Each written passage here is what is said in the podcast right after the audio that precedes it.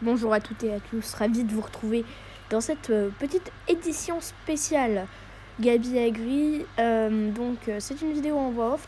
Donc là je vous présente les deux nouveaux-nés donc qui sont Ulysse, donc le petit mâle, bah, ce sont deux mâles, avec un, amour qui est juste derrière.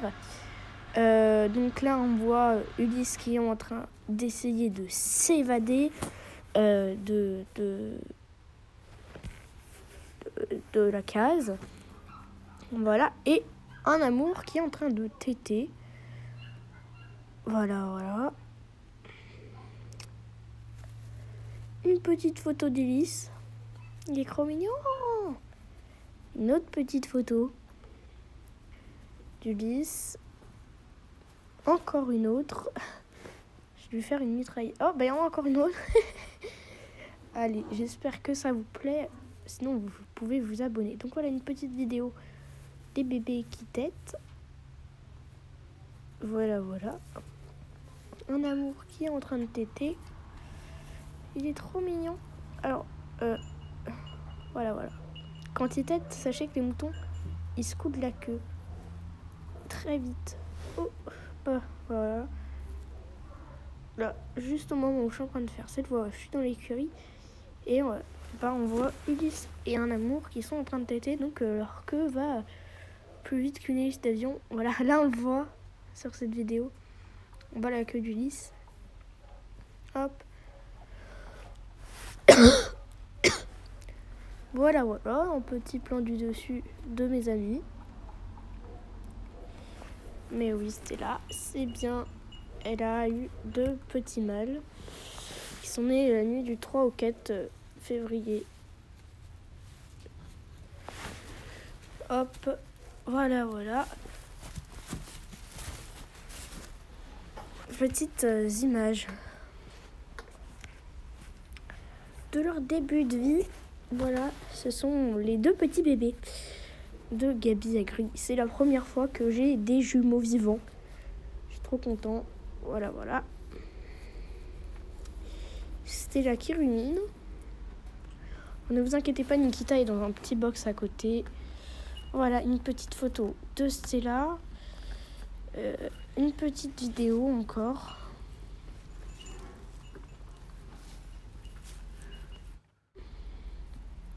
Ah, là, on a une belle photo. elle est trop belle. Et hop, un petit bisou. Voilà, ce sera ça, cette vidéo édition spécial. Euh, mes petits bébés sont nés. Euh, j'ai envie de les prendre euh, sur mes genoux. Donc voilà. Salut. Alors, on ne voit pas beaucoup en amour. C'est vrai. Euh, bah là, tenez, là, c'est un amour, là. Oh Il y a Ulysse qui est en train de me faire des, des à la main. parce que je suis dans l'écurie. Bah, vous pouvez l'entendre. Au son des clochettes. Donc voilà, petite vidéo avec mes moutons. Allez, ciao, à bientôt. Bonjour à toutes et à tous, j'espère que vous allez bien. Euh, bienvenue dans cette édition spéciale, bien spéciale, avec plein de vidéos. Donc elle est hyper longue. Euh, elle contient plusieurs interviews, plein d'interviews, plein, plein, plein d'interviews. Euh, des interviews, euh, enfin, plein. Beaucoup d'interviews. Des podcasts qui vont être remis, euh, mais également des petites images, voire même des vidéos qui seront publiées en même temps. Alors, comme vous le savez, on a l'heure à 19h.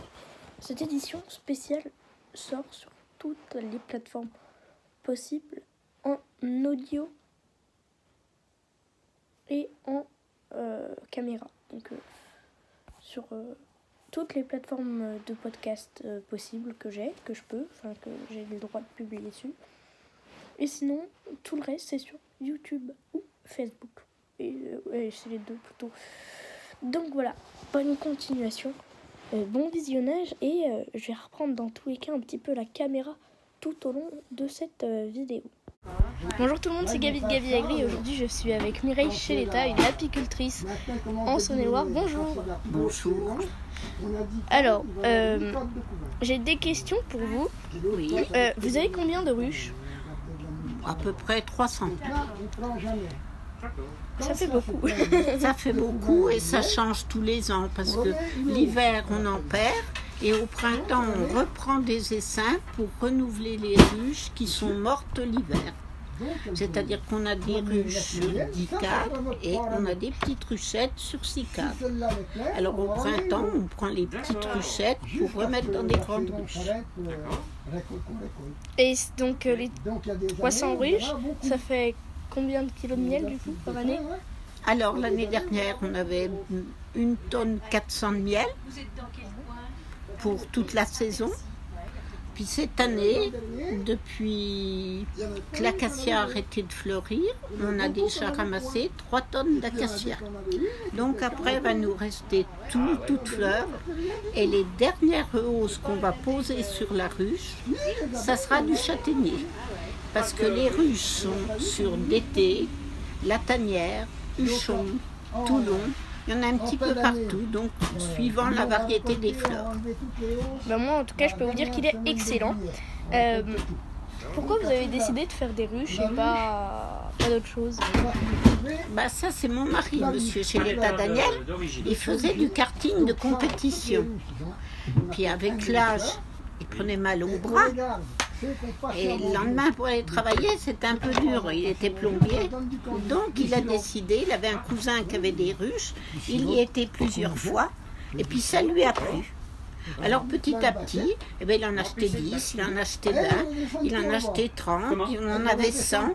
Et puis après, avec tous les essaims qu'on a récupérés, on a fini par 300.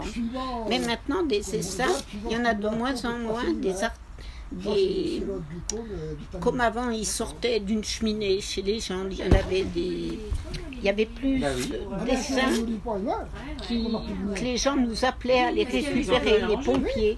Maintenant, c'est fini. Elles essaiment, elles se pendent dans le rucher, elles y restent une heure ou deux ou trois. Si c'est tard, elles restent jusqu'au lendemain matin, 11 heures. Et bien après, elles partent. Elles vont dans une cheminée, dans un volet, dans un tronc d'arbre. Mais elles savent où elles vont, elles. C'est pour ça que nous, on fait le tour pendant la période de fin avril, début mai jusqu'au 20 mai.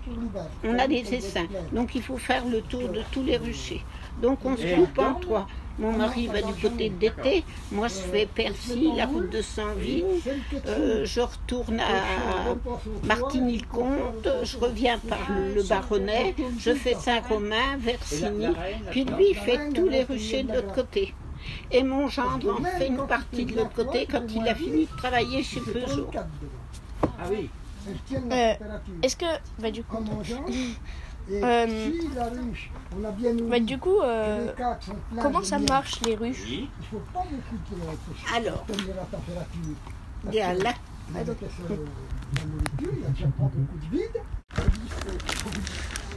Ça, c'est de la nourriture qu'on leur donne au printemps. Ça, ça c'est, c'est du sucre, hein, une pâte. Donc, on fait un trou et on y retourne sur les câbles de ruche et elles viennent y manger. Par contre, après la récolte de miel, c'est-à-dire vers le fin août, quand on a fait la récolte de miel, on passe dans les ruchers, puis toutes les ruches qui sont légères, on les marque et mon mari va mettre du sirop, du, can- du sirop d'abeille dans les nourrisseurs. La, la boîte qui est là-bas, c'est le nourrisseur. On met le sirop dedans et elle, elle monte piper. par là Elle monte par là, tu vois. Elle monte là, puis elle vient Donc, piper. euh, ça, ça ne. En principe, euh, C'est bon Comme l'an dernier Oui. Non seulement Ça, c'est c'est un lève-table. C'est-à-dire que l'abeille, elle colle tout, elle, pour se protéger de l'air, du truc. Alors là, on prend ça. Il donnait rien du tout. Ouais, c'est ça. Parce que cette année, il a fait chaud, mais Donc, on met la hausse. Quand elle est pleine, on vient avec l'enfumoir. Et dans une ruche, on travaille toujours derrière la ruche. On ne se met jamais devant une ruche parce que là, elles vont piquer. Et on surveille, tu vois. Quand c'est plein, on en remet une autre. Quand c'est plein, on en remet une autre. Et là, comme il y avait beaucoup de miel d'acacia, donc on a ramassé le miel d'acacia. Il va rester le toute fleur et le châtaignier. Comment on sait pour savoir quel, si c'est du miel d'acacia, du miel de... Parce que c'est nous qui f- travaillons d'après les ruches. On sait que la première hausse, c'est jamais de l'acacia. Ah oui, c'est le, le bois, c'est pas ce que les, les, les abeilles vont butiner. Eh ben, euh, oui, là, ça va être du, les arbres fruitiers, le pissenlit. Donc celle-là, on ne la touche pas. Parce que si la reine n'a pas de place en bas, elle va venir pondre là. Donc celle-là, on ne la touche pas. Après, c'est l'acacia. Dès qu'il n'y a plus de fleurs d'acacia, on met une punaise sur la hausse. Et on sait qu'on s'est arrêté là. Donc quand on prend l'acacia, on va... Tout ce qui est au-dessus de la pu- punaise, c'est pas de l'acacia. Et après, on a aussi les ruchettes, où on met les essences. Mais la ruchette, quand elle travaille bien, elle fait aussi des hausses de miel. Mais plus petite, il n'en a pas amené, mais la hausse, c'est comme ça. Je vais te faire voir le miel.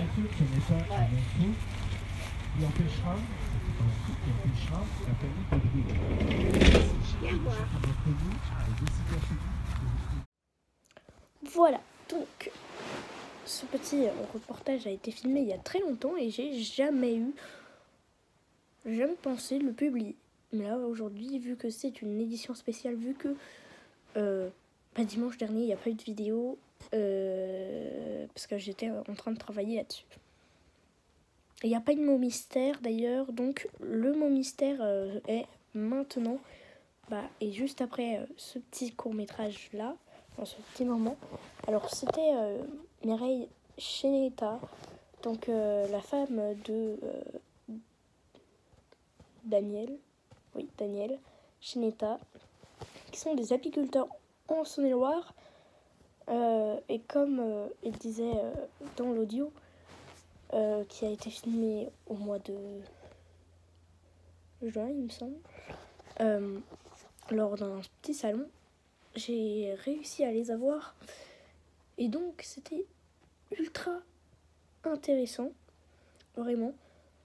Euh, moi, j'ai appris plein de choses. J'ai même goûté le mail. Le mail. Le miel qui était vraiment trop bon. Parce que c'était pas le miel en, en pot. Non, non, non. C'était du miel avec une cuillère et tu tapais sur les, les cadres euh, de ruche. Vraiment, je me suis régalée. C'était excellent. Donc, j'ai peut-être encore. Je cherche. Et j'ai. Regardez. Petit placement de produit. Voilà.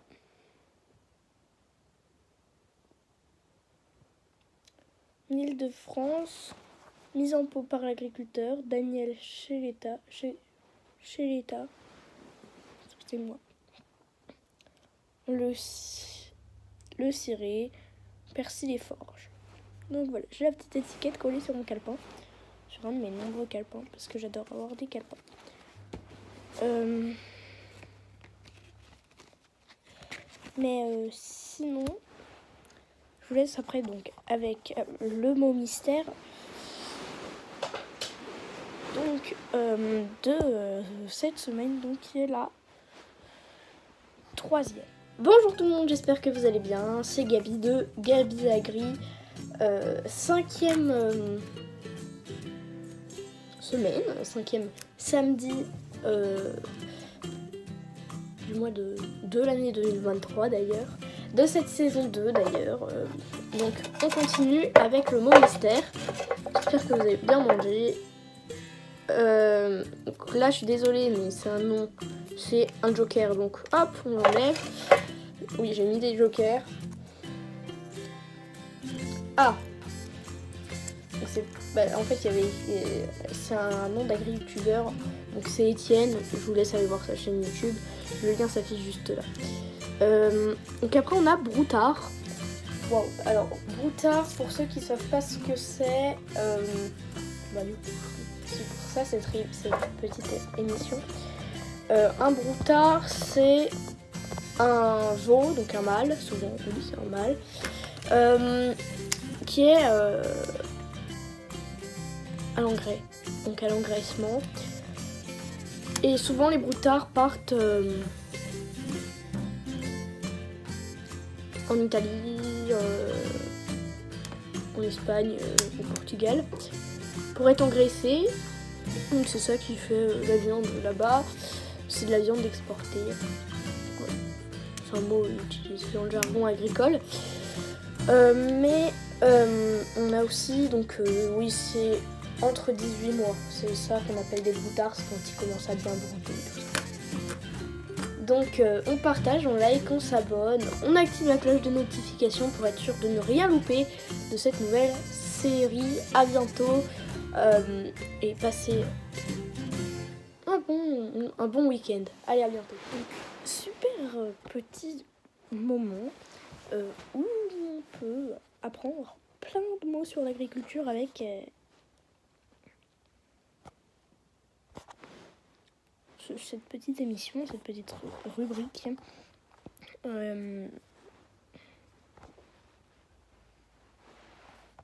Hum, Qu'est-ce que je vais vous laisser sur quoi? Non, je vais pas vous laisser euh, sur. Là, je vais vous laisser sur quelques petites photos euh, que j'ai. Donc un petit, un petit film avec euh, plein de petites photos de moutons, de vaches.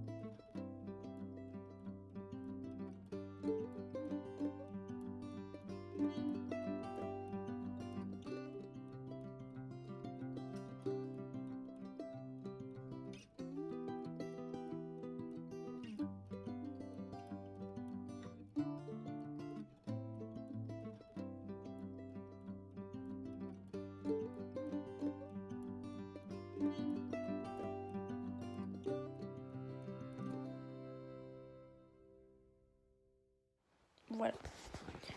Alors là, on a euh, une petite interview qui va partir en bonne, en son. Donc, euh, avec Sylvain Pataille, euh, viticulteur en Côte d'Or, à Marcenay à Côte.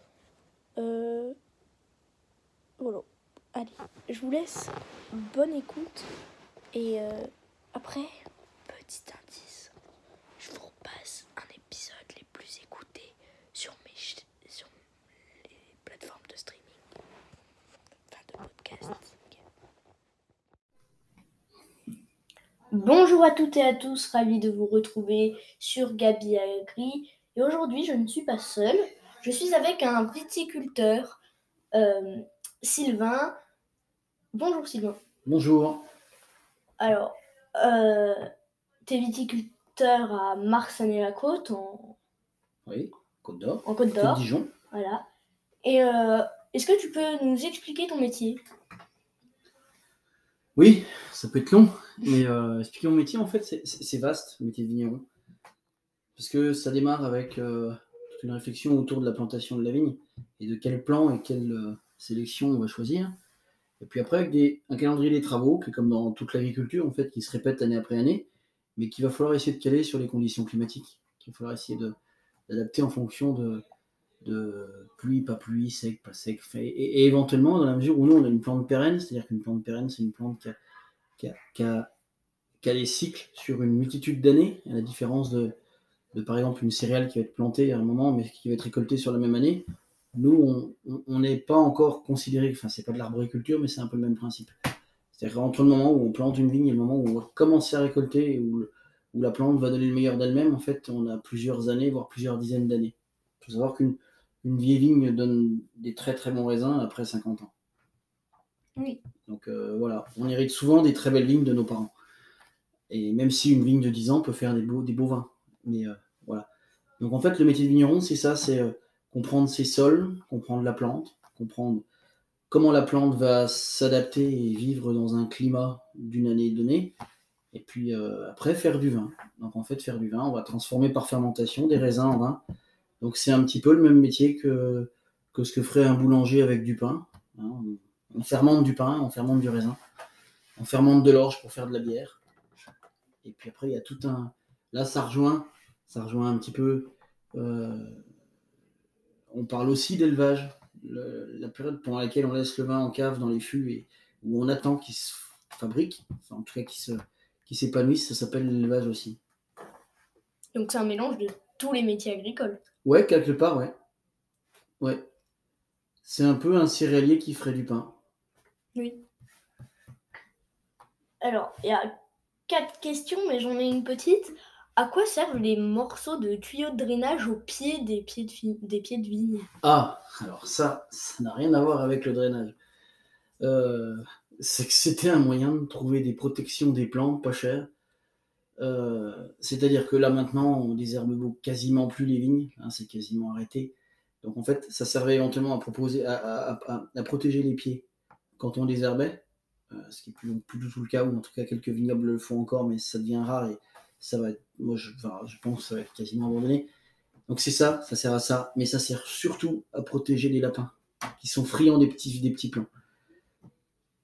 Les lapins, en fait, euh, dès que les petits plants vont pousser, sont les chevreuils aussi, mais surtout les lapins de Garenne, sont friands, ils mangent le, le plant jusqu'à ras du sol.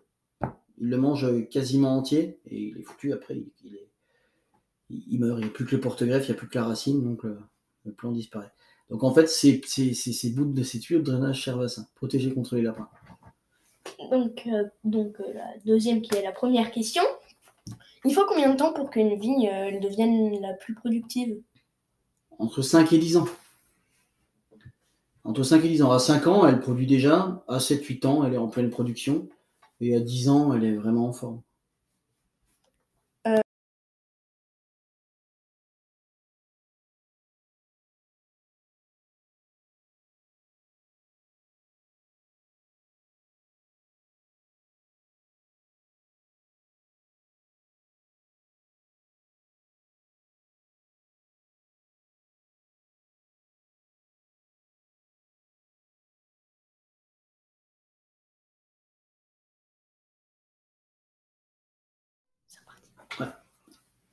Euh, donc, deuxième question.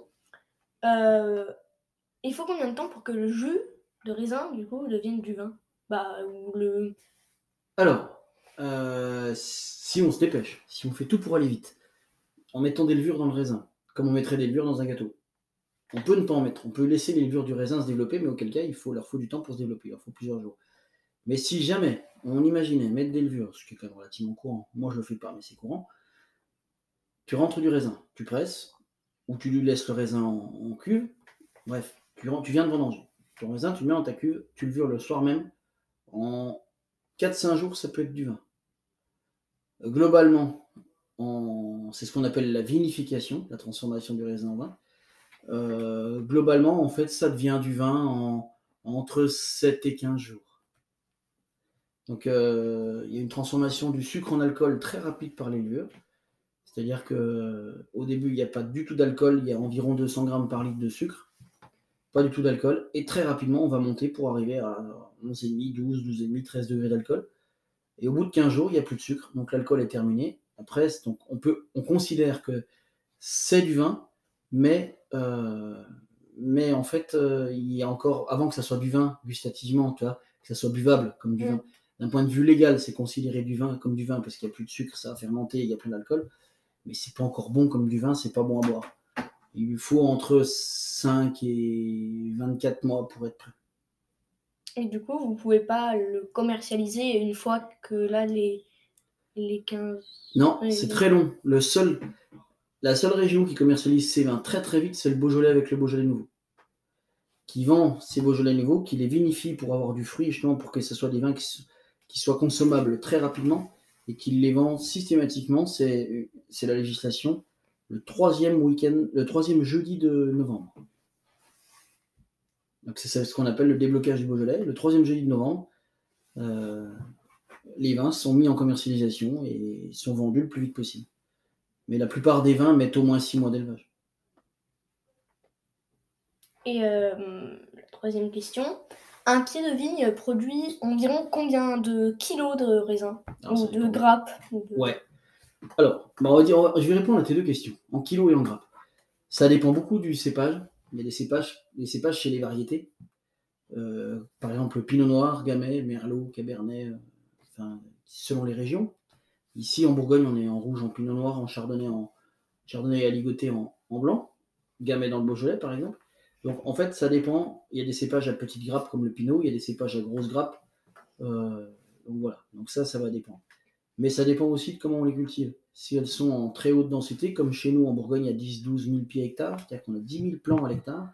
Ils sont plantés tous les mètres. Il y a un mètre entre pieds et un mètre en largeur. Donc là, c'est très dense. C'est ce qui nous impose de travailler avec des tracteurs en enjambeurs qui passent au-dessus du rang parce qu'il n'y a pas la place pour passer au milieu. Et sinon, il y a beaucoup d'autres vignobles qui sont en vignes plus larges, qui sont entre 3005 et 5000 pieds hectares, on va dire plutôt 5000, euh, qui sont en tracteur interligne, donc en mini tracteur, les mêmes que ceux que vous avez là, mais en, tracteur très étroit comme en arboriculture. Donc ils sont les mêmes marques, hein, euh, mais avec des tracteurs euh, lilliputiens qui font 1m20, 1m30 de large. Éventuellement avec des grosses puissances, parce que euh, quand on entraîne notamment un pulvé, on a besoin de 100, 120 chevaux. du coup, on peut dire que les vignes respectent les gestes barrières, un mètre de distance. Oui, tout à fait.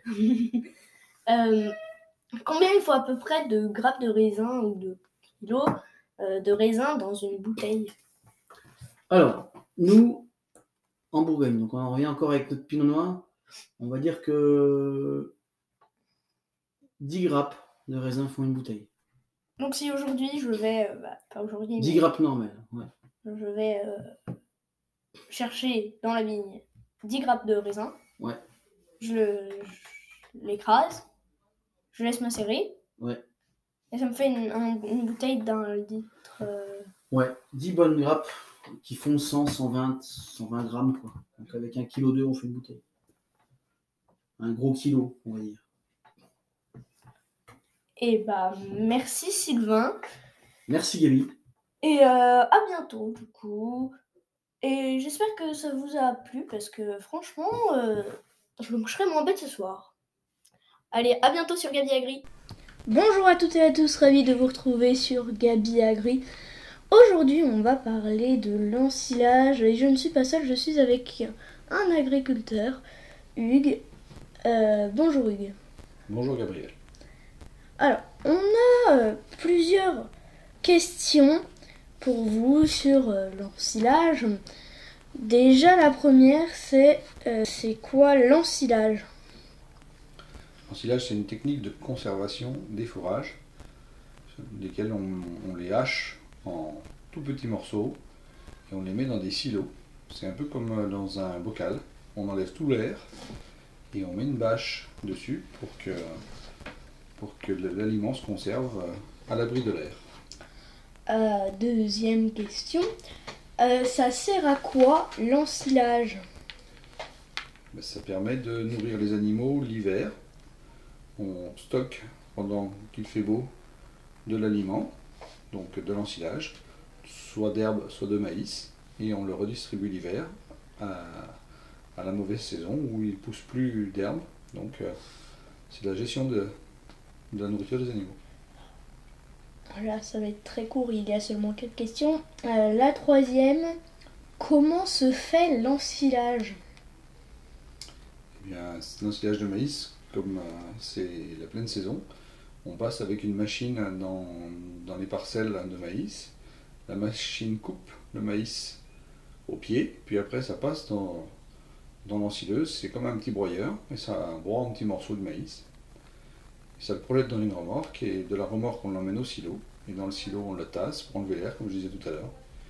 Et on le ferme de façon hermétique pour trouver, pour le distribuer aux animaux plus tard. Et euh, la quatrième et la dernière question, à quoi sert l'ensilage au niveau alimentaire pour les animaux?